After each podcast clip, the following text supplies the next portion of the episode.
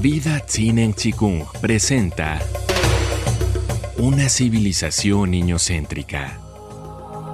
Cómo una crianza amorosa puede salvar a la humanidad.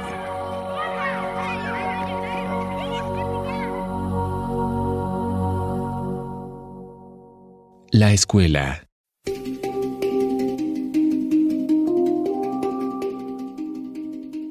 Si los niños no quieren ir a la escuela, ¿por qué los mandamos?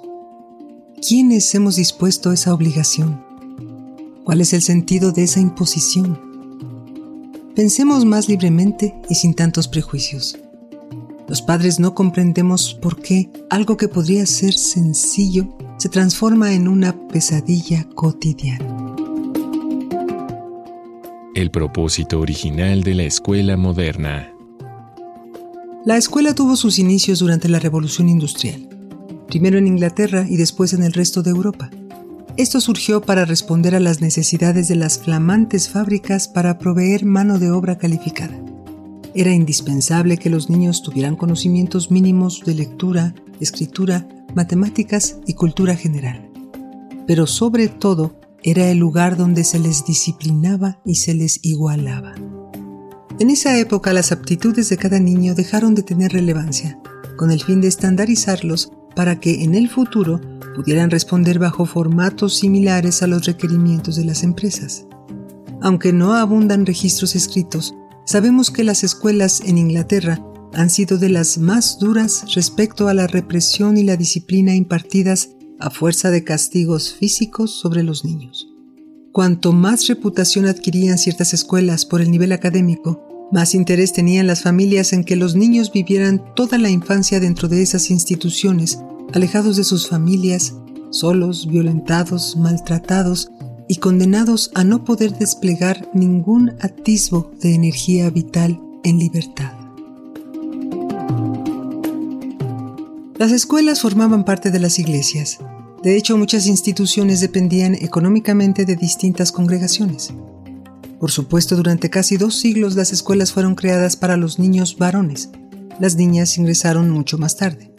Pero a mi entender, dice la autora, los mayores estragos dependían de la férrea disciplina aplicada a los niños, de la obediencia como valor incuestionable y de la represión sexual a todo nivel. El propósito era igualarlos en obediencia y uniformar al máximo sus pensamientos, perdiendo toda chispa de individualidad creativa. Los niños escolarizados en la actualidad. Han transcurrido 200 años y la escuela no ha cambiado mucho. La disciplina y el respeto indiscutido hacia las autoridades no han variado. La homogeneidad según el rango de edad continúa. Sigue siendo obligatorio que todos los niños aprendan lo mismo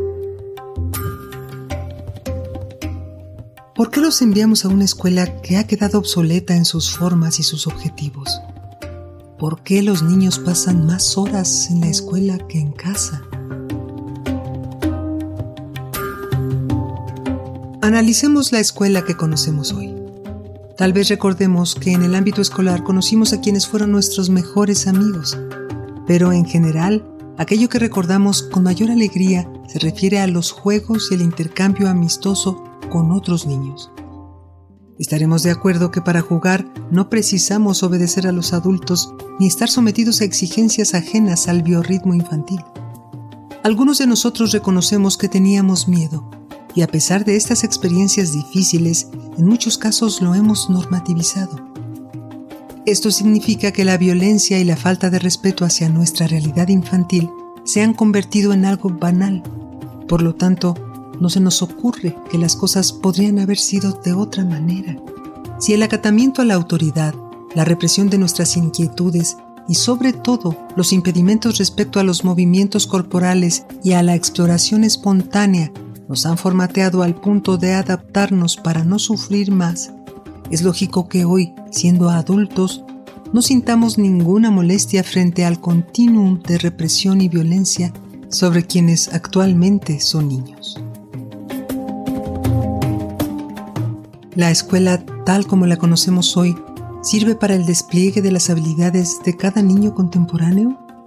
¿Eso que los niños aprenden en la escuela es relevante? ¿Podrían aprenderlo de otra manera o en otros ámbitos? Es excepcional que un niño afirme que le encanta ir a la escuela. Más bien todo lo contrario. Los niños no quieren ir. Lloran, se enferman, se angustian y sin embargo terminan en la escuela.